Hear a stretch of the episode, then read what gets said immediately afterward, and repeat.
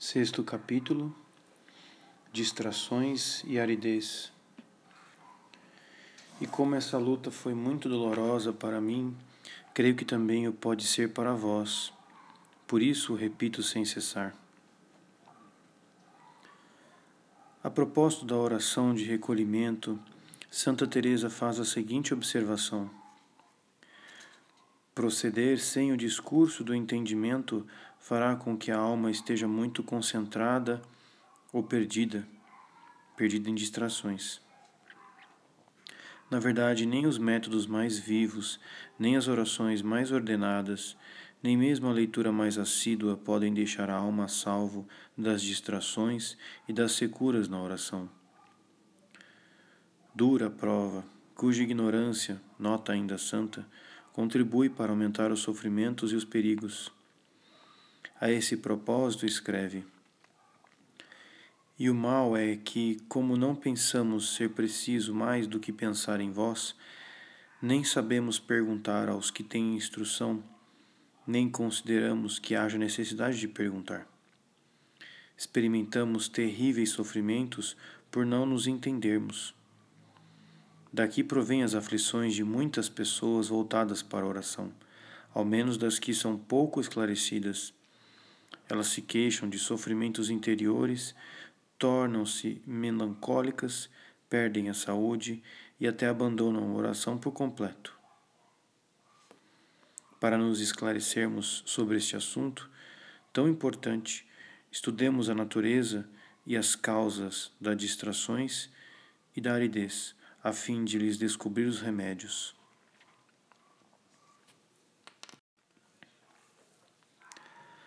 Natureza das distrações e da aridez. Recolhido e distraído são dois adjetivos que se opõem. Observou-se com exatidão. Remetemos para este notável estudo no qual o eminente professor, membro da Academia de Medicina, preocupado tão somente em servir a vida espiritual, resumiu os resultados de penetrantes análises fisiopsicológicas para nos ajudar a lutar contra as distrações na oração. Recolhido e distraído são dois adjetivos que se opõem. O recolhimento é uma, é uma condição da oração. Por isso, as distrações na oração colocam-se geralmente em sentido inverso ao do recolhimento.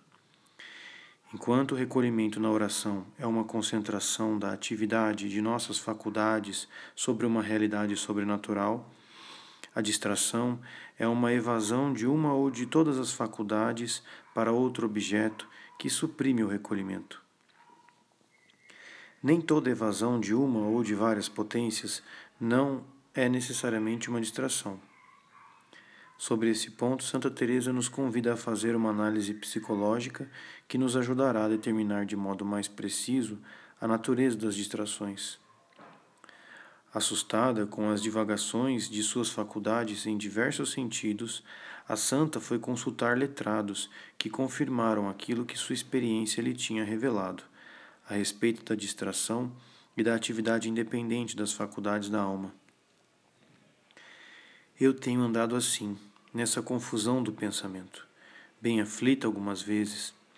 Há pouco mais de quatro anos vim a entender, por experiência, que o pensamento, ou imaginação, para que melhor se compreenda, não é a mesma coisa que o entendimento. Perguntei-o a um erudito que me confirmou essa verdade, o que não foi para mim motivo de pouco contentamento que as potências da alma têm uma atividade independente e que algumas podem evadir-se isoladamente do recolhimento sem o destruir. Eis as verdades que consolaram Santa Teresa.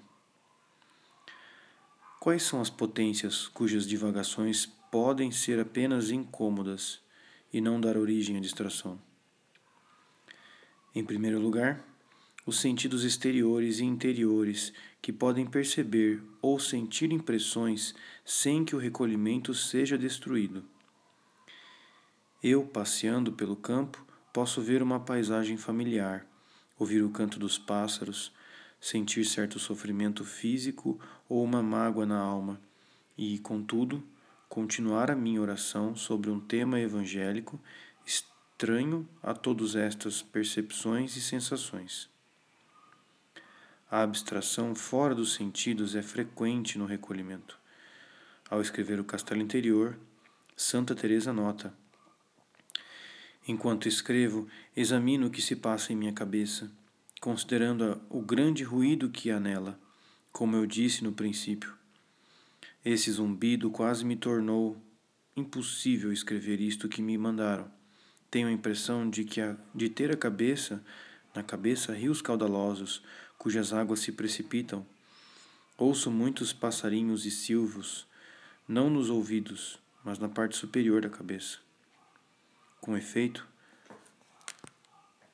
mesmo este grande zumbido que tenho na cabeça não me atrapalha a oração, nem me impede de escrever.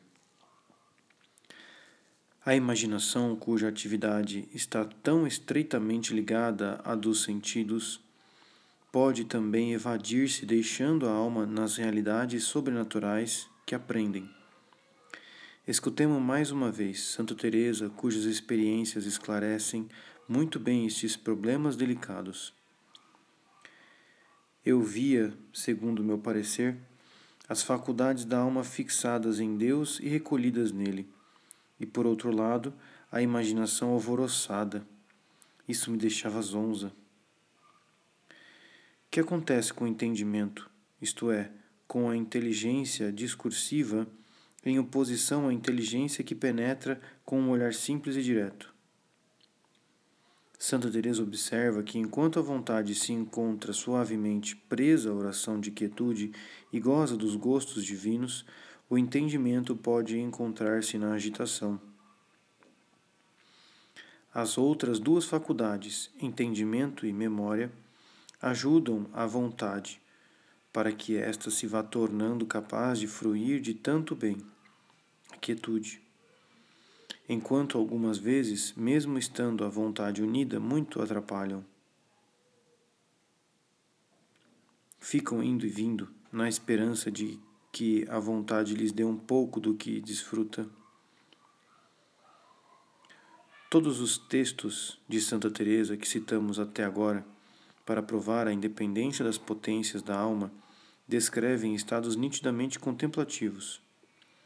Com efeito, na contemplação, onde Deus pacifica, por sua ação, uma ou várias das potências e deixa as outras agitadas, nota-se, de forma mais clara e experimentalmente, a distinção entre as suas potências. Mais claramente percebida na contemplação, a distinção das faculdades é um fato psicológico constante, que, portanto, existe em todas as etapas da vida espiritual. Notemos, porém, que a intervenção direta de Deus na atividade das faculdades, que produz a contemplação sobrenatural, modifica sensivelmente as leis do recolhimento durante esse período. Enquanto na contemplação é suficiente para o recolhimento que a vontade se entregue à ação suave de Deus, mesmo quando todas as potências estiverem agitadas, na fase ativa, a atenção voluntária da alma para uma realidade sobrenatural não experimentada, não experimentada parece não poder existir sem uma aplicação da inteligência a esse objeto, seja por meio do raciocínio, seja por um simples olhar. Podemos, pois, admitir que nesta fase ativa que nos ocupa a atenção e o recolhimento são dissipados pela evasão da inteligência. Além disso, nesta mesma fase, a independência da atividade das potências, que se percebe com menor facilidade, é também menos real. As percepções dos sentidos e as divagações da imaginação perturbarão mais facilmente a aplicação da inteligência e, por consequência, o recolhimento. A distração será considerada voluntária quando deliberadamente e com plena consciência a inteligência afasta sua atenção da realidade sobrenatural para dirigir a outro objeto. Será involuntária quando este movimento se produz contra a vontade ou sem inteira consciência, geralmente cedendo à solicitação de uma impressão ou de uma imagem. Quando a distração não é passageira durante a oração, mas devido à impotência da inteligência em se fixar sobre determinado tema e sua mobilidade, se transforma num estado quase habitual. Ela passa a ser um estado de aridez. A aridez é geralmente acompanhada de tristeza, impotência, diminuição dos ardores da alma e agitação e nervosismo das faculdades. A distração é um sofrimento. A aridez cria um estado de desolação. Ambas foram uma das provações mais sentidas pela alma da Santa Teresa. Ela as descreve de bom grado para nos encorajar. Durante vários anos, diz ela, falando da primeira maneira de regar o jardim, tirando a água com um balde, o que corresponde aos primeiros graus de oração, conheceu a fadiga de lançar muitas vezes o balde ao poço e tirá-lo sem água. Para este trabalho, muitas vezes nem conseguia levantar os braços, nem podia ter um bom pensamento. Esses trabalhos têm seu valor. Eu sei, pois os fiz durante muitos anos.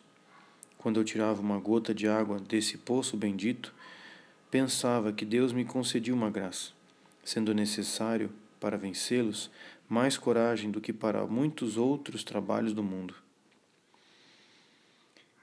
Eis outra confissão de santa, da Santa Mestra de Oração, que certamente nos consolará em nossas dolorosas impotências.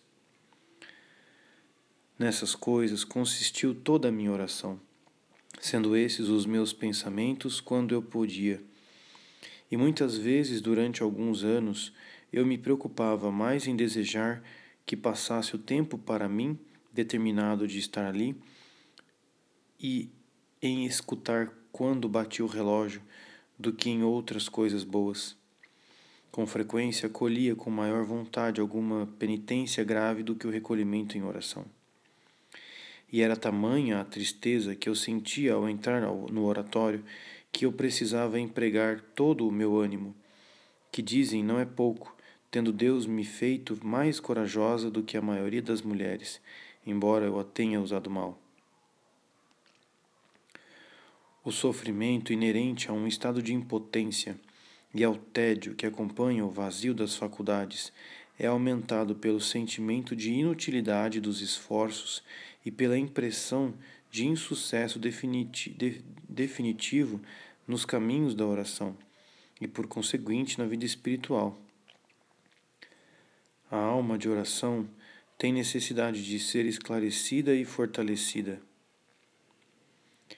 e não poderá sê-lo mais eficazmente do que pela exposição das causas dessa aridez e dos seus remédios. Causas das distrações e da aridez. A nossa pesquisa não se debruçará sobre as causas voluntárias das distrações e da aridez, como seriam a negligência em combatê-las durante a oração ou a condescendência que a sustentaria.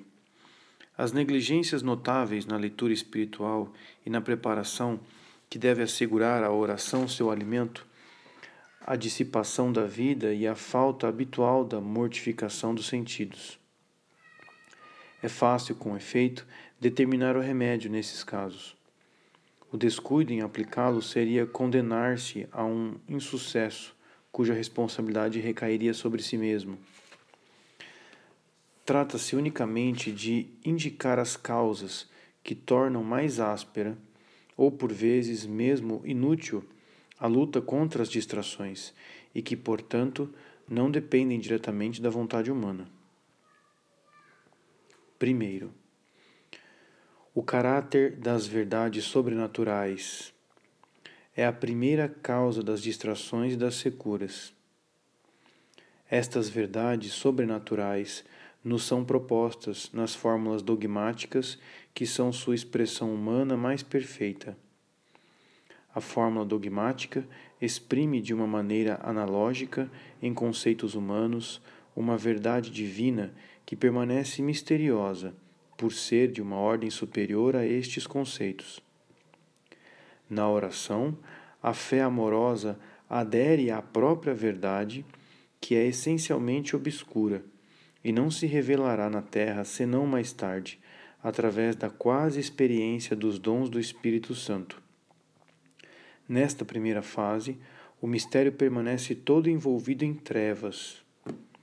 Ao mesmo tempo, a inteligência adere à fórmula dogmática, penetra os conceitos, raciocina, admira e saboreia. Este trabalho sobre as verdades mais belas e mais elevadas que existem apresenta um interesse incomparável. E, no entanto, sendo a penetração da inteligência limitada, ela esgotou muito rapidamente as luzes que estão em seu alcance perceber. Reencontrando então as mesmas fórmulas e as mesmas luzes, não mais as saboreia. Segundo, a instabilidade das potências da alma é outra causa de distrações e de aridez. As potências sensíveis, assim como o entendimento, cuja atividade está intimamente ligada aos sentidos, são potências instáveis e volúveis. A vontade pode dirigi-las para um objeto e fazê-las permanecer aí. Mas a partir do momento em que a sustentação da vontade cesse ou diminua, essas potências reencontram sua liberdade para seguir suas inclinações e se entregar a uma atividade aparentemente desordenada, cedendo às solicitações de percepções exteriores ou das recordações da memória. Uma disciplina paciente e perseverante, que é aquela da ascese de recolhimento, pode torná-las mais dóceis à ação da vontade e habituá-las ao silêncio do recolhimento, mas não poderia alterar a sua natureza. No caminho de perfeição, Santa Teresa constata com efeito que diante do simples ato que indique que desejam recolher-se, os sentidos obedeçam e se recolham. E mesmo que mais tarde voltem a sair, e já grande, é já grande coisa terem se rendido. Nem a purificação do sentido, que o adapta ao espírito, nem mesmo a purificação profunda do espírito, como provam os testemunhos de Santa Teresa citados anteriormente, fixam definitivamente essa sua instabilidade na submissão. É preciso remontar, remontar a santa humanidade de Cristo e a da Santíssima Virgem para encontrar potências sensíveis espantosamente desenvolvidas, mas cujas ondas transbordantes de vida e de ardores estão perfeitamente submetidas à vontade e cujos movimentos são todos eles regulados por ela. Foi o pecado original que criou essa desordem, a nós privar, a nos privar dos dons preternaturais que fundamentavam a harmonia de nossa natureza humana, submetendo as potências inferiores às faculdades superiores e orientando-as para Deus. A partir daí, surge em nós a independência das potências, a dualidade da nossa natureza, que é carne e espírito, revela-se numa experiência interior cada vez mais dolorosa, até se afirmar definitivamente na morte que é consequência última do pecado. Santa Teresa lamenta-se sobre esta desordem inerente à nossa natureza ferida pelo pecado que torna difícil o recolhimento da alma. Lembro-me muito do prejuízo que o primeiro pecado nos causou e penso que veio daí o sermos incapazes de gozar de tanto bem e um ser em um ser. Em mim, pelo menos assim é, porque se não tivesse tido tantos pecados, eu seria mais constante no bem. Algumas vezes, bem compreendo que isso se deve em grande parte à pouca saúde corporal. Terceiro, esta última observação da santa assinala o inconveniente que pode provocar na oração as doenças, as quais devem acrescentar as tendências patológicas ou os defeitos que se inserem no caráter ou no temperamento. Toda atividade intelectual sofre a influência do bem-estar físico e das indisposições, mesmo leves. Aqueles que exercem um trabalho intelectual sabem muito bem que, sem experimentar um mal-estar propriamente dito, em certos momentos do dia ou em certos períodos, se sentem incapazes de realizar um determinado trabalho intelectual e sentem necessidade de distribuir a sua tarefa de acordo com a qualidade da energia intelectual que ela exige. O trabalho intelectual da oração tem como objeto verdades ao mesmo tempo muito elevadas e misteriosas. Para ser feito com perfeição, exige que se esteja em boa forma. É verdade que se deve amar mais do que pensar, mas a sensibilidade está ainda mais ligada ao corpo do que o entendimento e sofre-lhe vicissitudes de forma mais imediata. Por isso, ouvimos sem nos espantarmos o testemunho de Santa Teresa. Porque muitíssimas vezes tenho enorme experiência nisso e sei que é verdade, porque eu examinei com cuidado e disso tratei com pessoas espirituais. Tudo vem da indisposição corporal. Somos tão miseráveis que essa pobre alma está aprisionada aos males do corpo. E as mudanças do tempo e variações dos humores muitas vezes fazem com que, sem culpa, ela não possa fazer o que quer, padecendo de todas as maneiras. Uma mudança no horário da oração, nota santa a seguir, pode permitir safar-se desse mal-estar.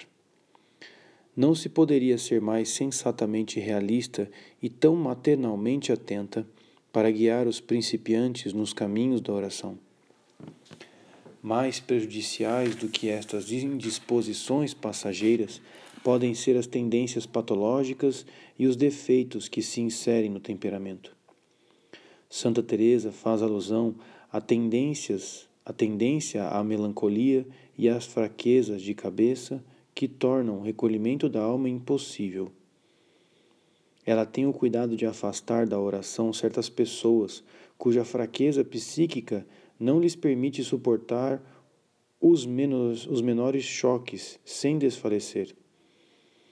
A psiquiatria moderna estudou com uma penetração que teria encantado Santa Teresa esses defeitos de constituição que podem ter uma influência tão profunda na vida espiritual. Os casos clínicos dizem respeito quase exclusivamente à ciência médica, mas os casos limite são numerosos. Podemos dizer que cada um traz em si tal ou tal tendência mais ou menos desenvolvida.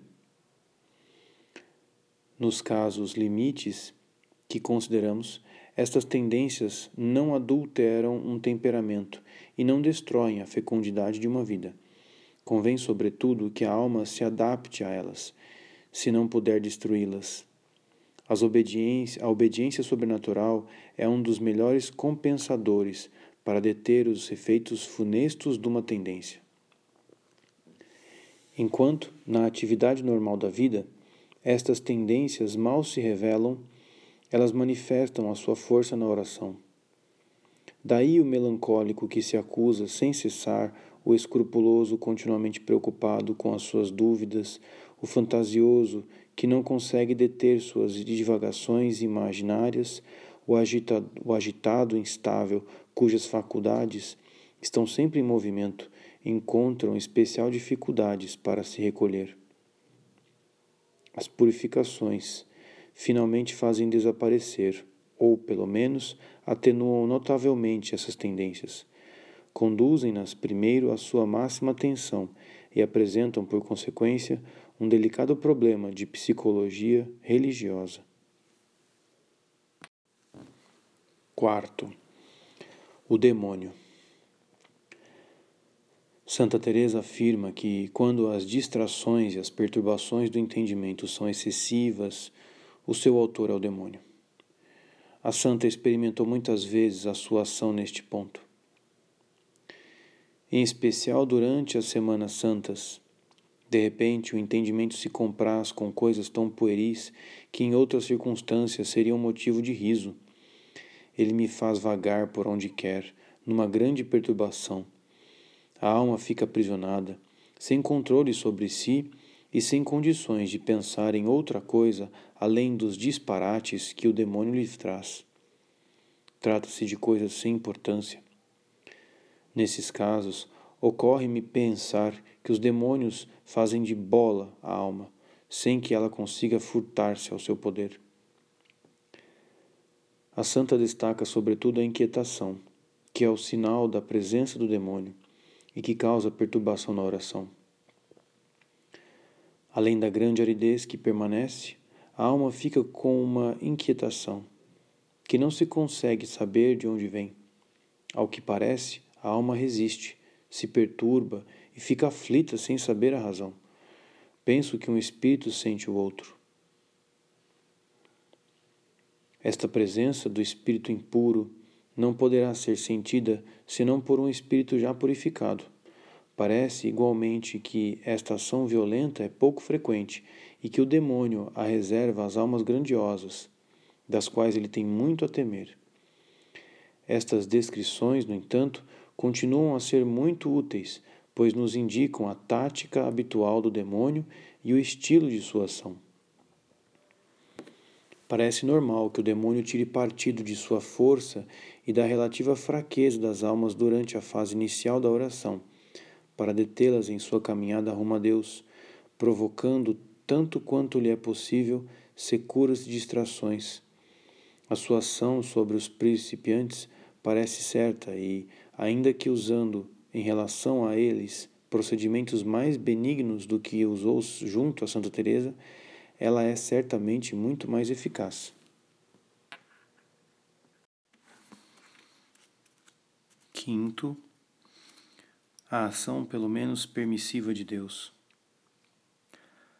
A ação destas causas naturais e preternaturais entra nos desígnios da sabedoria divina que utiliza tudo para o bem daqueles que a amam. A luz sobrenatural e a graça, que são os frutos do sofrimento e da morte de Cristo, não podem penetrar profundamente numa alma sem uma participação nesse sofrimento e nessa morte redentores. Estes sofrimentos trazem à alma luzes sobre si mesma e fixam-na na humildade. E é para nosso bem que Sua Majestade deseja levar-nos desta maneira para que compreendamos quão pouco somos, porque as graças que depois vêm têm tamanha dignidade que Ele, antes de dá-las, deseja que, pela experiência, percebamos antes a nossa insignificância, a fim de que não aconteça conosco o que sucedeu a Lúcifer. São uma prova que permite distinguir os valentes. Creio que o Senhor deseja dar, muitas vezes no princípio e outras no final, esses tormentos e muitas outras tentações que aparecem para testar os que o amam e saber se poderão beber o cálice e ajudá-lo a levar a cruz, antes de lhes oferecer grandes tesouros. Estas palavras da Santa manifestam-nos manifestam o desígnio providencial que rege e utiliza com sabedoria todas as atividades, mesmo livres e adversas, para a santificação dos efeitos. Nestas securas, mesmo nas do começo, parece existir com muita frequência e de maneira intermitente uma ação da luz divina que produz a aridez contemplativa. Por isso, parece-nos certo que em Santa Teresa a impotência do entendimento lhe vinha das graças de união que tinha recebido anteriormente, pois aqueles que foram levados à contemplação perfeita não conseguem mais, como antes, refletir sobre os mistérios da paixão e da vida de Cristo. Suas longas orações de impotência, com os sentimentos de humildade e tristeza que a acabrunhavam, não podiam deixar de ser estudos, estados iluminados por uma forte luz divina que adaptava o sentido ao espírito e preparava a alma para as maravilhosas graças que haveria de receber. Na verdade, não poderíamos afirmar isso sobre todas as securas dos principiantes. Contudo, não parece por demais ousado considerar a aridez contemplativa como possível, em caráter intermitente, na maior parte das almas fervorosas, mesmo nos seus princípios nos caminhos da oração.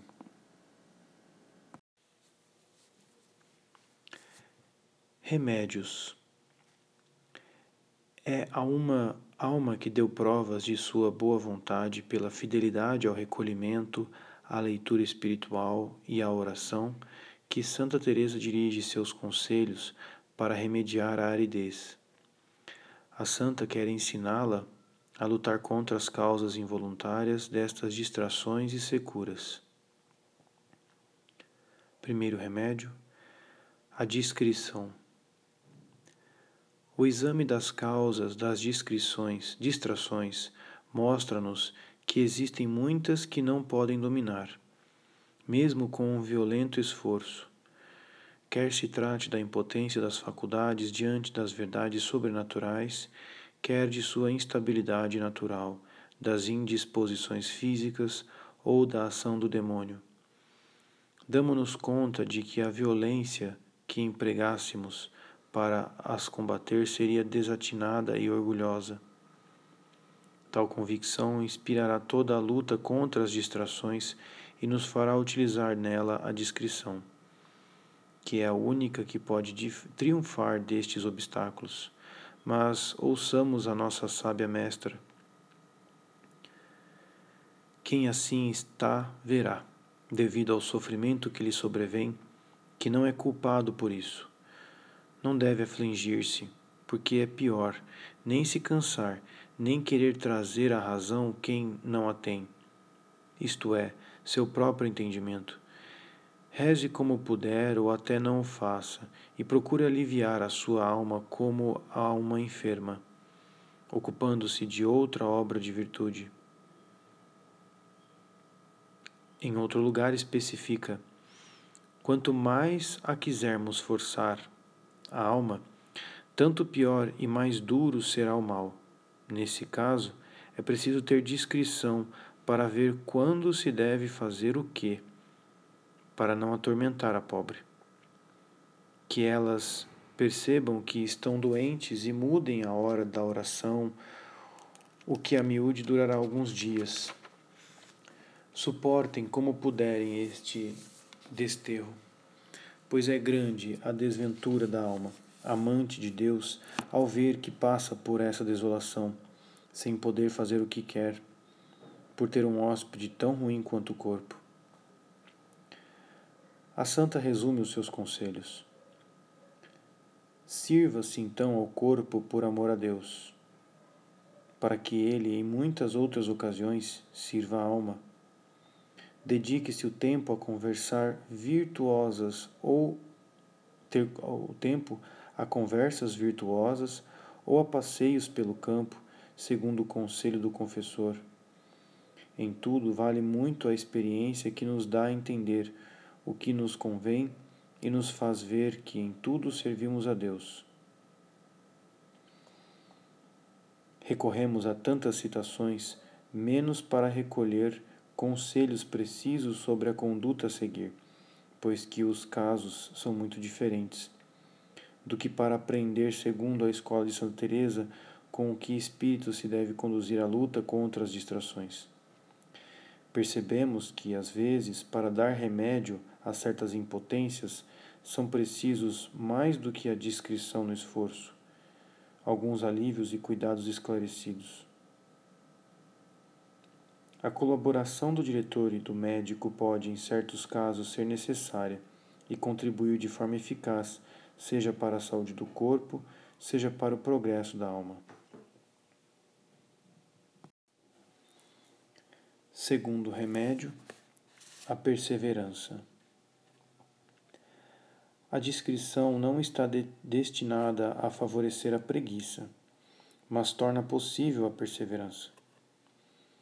Essa perseverança é o mais necessário aqui, afirma Santa Teresa, e não se causa de o não se cansa de o repetir. Não tinha ela escrito num marcador de livro tudo passa, a paciência tudo alcança? Isto é válido, sobretudo, com relação à oração. Foi pela perseverança que ela mesma alcançou as riquezas sobrenaturais. Poucos dias passei sem ter longos períodos de oração, a não ser que estivesse muito mal de saúde ou bastante ocupada. A maior tentação de sua vida foi a de estar mais de um ano sem ter oração, acreditando ser com isso mais humilde. Esta perseverança estará voltada não só para o exercício da própria oração, mas também para a ascese de recolhimento que deve acompanhá-la. É preciso guardar os sentidos durante o dia, preservar-se das frivolidades que dissipam e dirigem-se tão frequentemente quanto possível para o Mestre por meio de jaculatórias ou dos atos das virtudes teologais. Estas orações, marcadas com as distrações e, sobretudo, com as securas, são luminosas, pois nos mostram com a fraqueza inerente à nossa alma as precisas causas das distrações. Uma simpatia ou antipatia à qual voltamos habitualmente uma impressão que ainda nos perturba, uma percepção que se impõe com persistência, uma lembrança que impede o recolhimento. A alma descobre assim melhor do que através de mil exames minuciosos o ponto exato sobre o qual devem convergir os esforços de sua sese de recolhimento. Mesmo sendo pecadora, que a alma persevere, e Deus terá piedade dela, assegura Santa Teresa. Ó Criador meu, os maus, que não têm a vossa condição, deviam fazê-lo para que nos fizesse, fizesseis bons. Isso acontecerá se eles permitirem que estejais com eles ao menos duas horas por dia, mesmo que não estejam convosco, mas às voltas com mil cuidados e pensamentos do mundo como eu fazia devido ao esforço que fazem por querer estar em tão boa companhia, sabeis que no princípio é até depois, e até depois não podem fazer mais. Numa palavra apenas, a perseverança é capaz de assegurar o êxito na oração.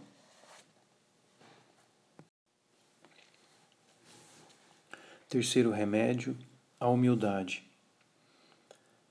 Uma humildade paciente e confiante deve acompanhar esta perseverança. E o que fará aqui quem vir aqui em muitos dias só há secura, desgosto, de sabor e tão má vontade para ir tirar a água? Se não se recordasse de que serve e agrada ao Senhor do jardim, e se não receasse perder todo o serviço já feito, além do que espera ganhar com o grande trabalho que é lançar muitas vezes o balde ao poço e tirá-lo sem água, abandonaria tudo? Como eu dizia, que fará aqui o jardineiro? Alegra-se, consolar-se e considerar uma enorme graça trabalhar no jardim de tão grande imperador. Sabendo que contenta ao Senhor com aquilo e que a sua intenção não há de ser senão contentar a Ele.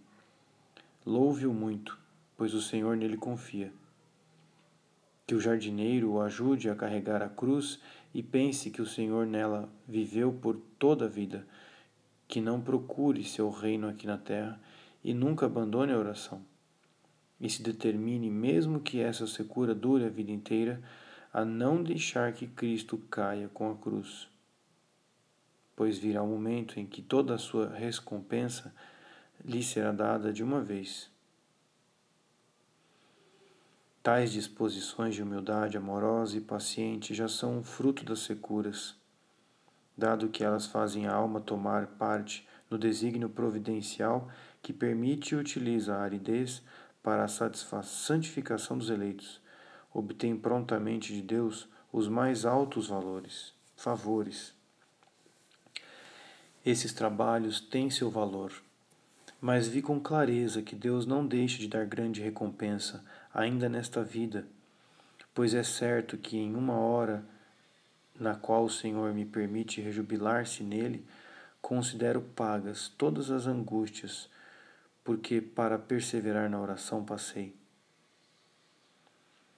Jesus venceu por uma humilde e amorosa paciência.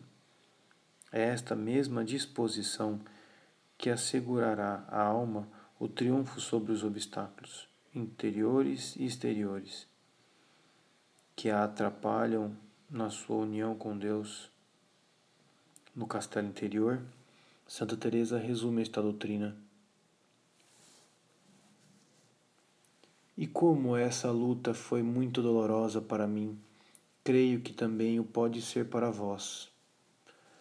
Por isso o repito sem cessar, na esperança de explicar que se trata de coisa inevitável, não devendo, portanto, inquietar-vos nem afligir-vos Deixemos andar essa taramela do moinho e moamos a nossa farinha, continuando a trabalhar com a vontade e o entendimento.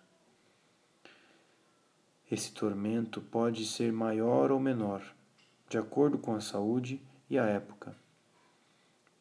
Padeça-o a pobre alma, ainda que não tenha culpa. E como não são suficientes nossas leituras e os conselhos, que nos dão para que não demos importância a esses pensamentos e imaginações, nós que pouco sabemos, não me parece tempo perdido aquele que emprego em afirmá-lo, que emprego em afirmá-lo e em consolar-vos neste caso. Mas até que o Senhor nos queira dar luz, pouco benefício temos. Apesar disso, é preciso, e Sua Majestade o deseja, que conheçamos e entendamos o que faz a fraca imaginação, não culpando a alma pelo que procede dela, da natureza e do demônio.